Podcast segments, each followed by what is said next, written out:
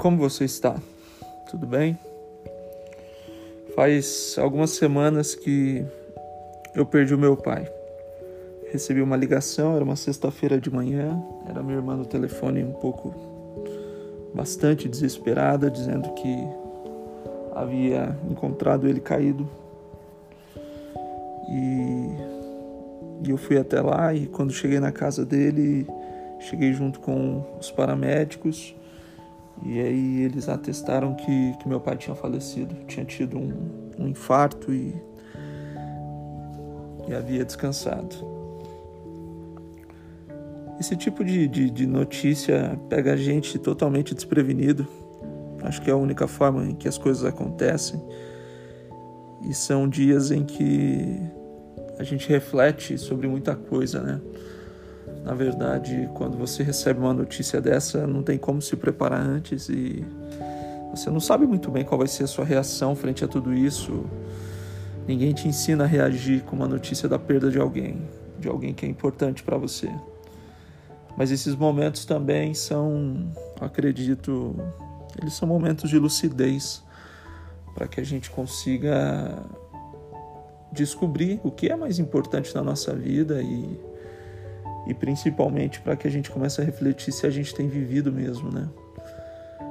Tem um período que, que, que envolve esse luto, que é muito cruel, que é você acabar de receber essa notícia e eu encontrei meu pai em casa, eu, ele estava caído no chão e eu deitei ele na cama dele, cobri ele, porque minhas irmãs já iriam chegar também e é um,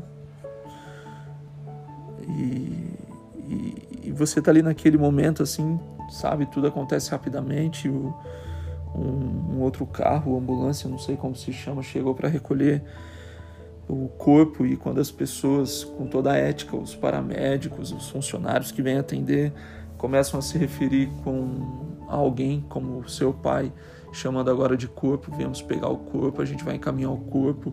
Isso menos de uma hora depois que você recebeu a notícia, sabe? E aí você começa a, a tentar digerir a ideia de que essa pessoa de verdade não está mais ali, mas ao mesmo tempo tem tanta coisa burocrática para se resolver. E, e, você mal assimilou a ideia de que antes você tinha um pai e agora você está lidando com um corpo.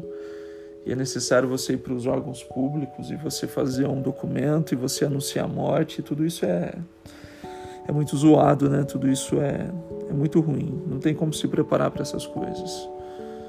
Em questão de três horas, eu tinha um pai e três horas depois eu tinha um papel na minha mão que falava a respeito do corpo dele, sabe?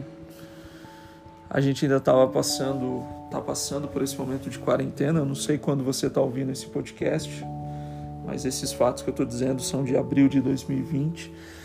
E no meio da quarentena ainda a gente precisava decidir como fazer um velório, sabe? E a gente fez uma cerimônia muito rápida que durou nem três horas, duas horas entre funeral e sepultamento. E cada um volta para sua casa e a vida segue. Essa é a grande verdade, né? A vida segue. Momentos como esse, para mim, eles eles fazem parte do que a gente chama de vida, inclusive a despedida de pessoas que a gente ama. E, e o grupo que me ouve nesse momento se divide em dois, aqueles que sabem exatamente do que eu estou falando, porque já perderam alguém especial também, e pessoas que, infelizmente, um dia vão passar por isso, né? Eu acho que, que a vida não tem gabarito assim como esse episódio também não tem gabarito. Eu precisava falar um pouco sobre como é se despedir de alguém.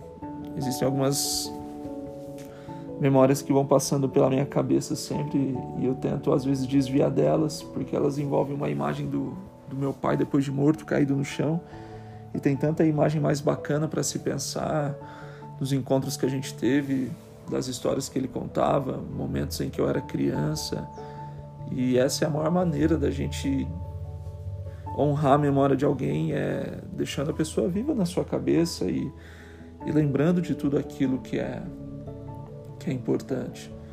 Algumas coisas dão força para a gente nesse momento. ao mesmo passo que vem essa, essa grande tristeza, é um momento em que você recebe um reforço muito grande. Existem pessoas que você espera e elas se manifestam na sua vida dizendo que estão do seu lado, se colocando do seu lado, te passando mensagens positivas. É o momento em que o abraço dos outros tem muito, muito valor. Se um dia você passar por essa experiência com alguém próximo, dê um apoio para ele, porque isso faz toda a diferença.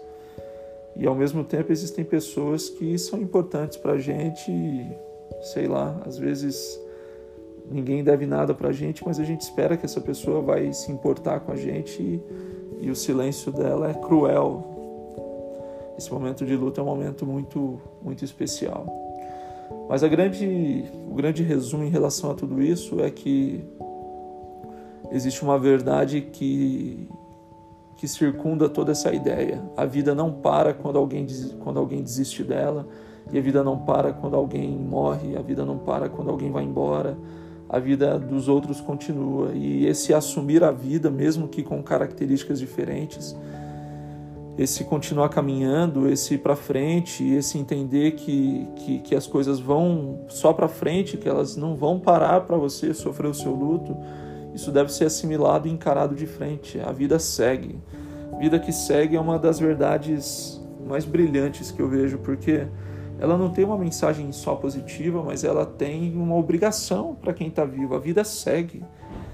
A vida para num certo momento, mas ela te obriga a retornar e a sua rotina volta ao normal e suas decisões têm que estar têm que estar em dia, sabe? A vida segue para todo mundo, é a vida que segue para todo mundo a gente não é encarado a lidar com a morte, né? Eu acredito muito nisso, na minha cosmovisão de vida, de crença, de fé. Eu acredito muito que a gente não foi feito para se despedir dos outros, que a gente foi feito para ter vida e não para encarar a morte. E é por isso que a gente tem tanta dificuldade de lidar com esse assunto, de lidar com essa ideia, até de se despedir de um animal de estimação, ou de estar longe de pessoas que a gente gosta, ou de encarar a morte de frente. A gente não foi feito para isso e é por isso que a gente não sabe bem como encarar essa situação e como cada pessoa exterioriza isso de uma forma diferente. A gente não foi feito para encarar a morte, a gente foi feito para viver. Eu tenho um vazio dentro do meu coração de um desejo de ser mais o que eu sou, de ter mais o que eu tenho, de viver mais o que eu posso. E eu acredito que isso faz parte da nossa constituição humana. A gente é um pouco desconfigurado nesse momento atual porque a gente tem um desejo de vida maior do que a gente consegue suportar ou capacitar dentro da gente, né?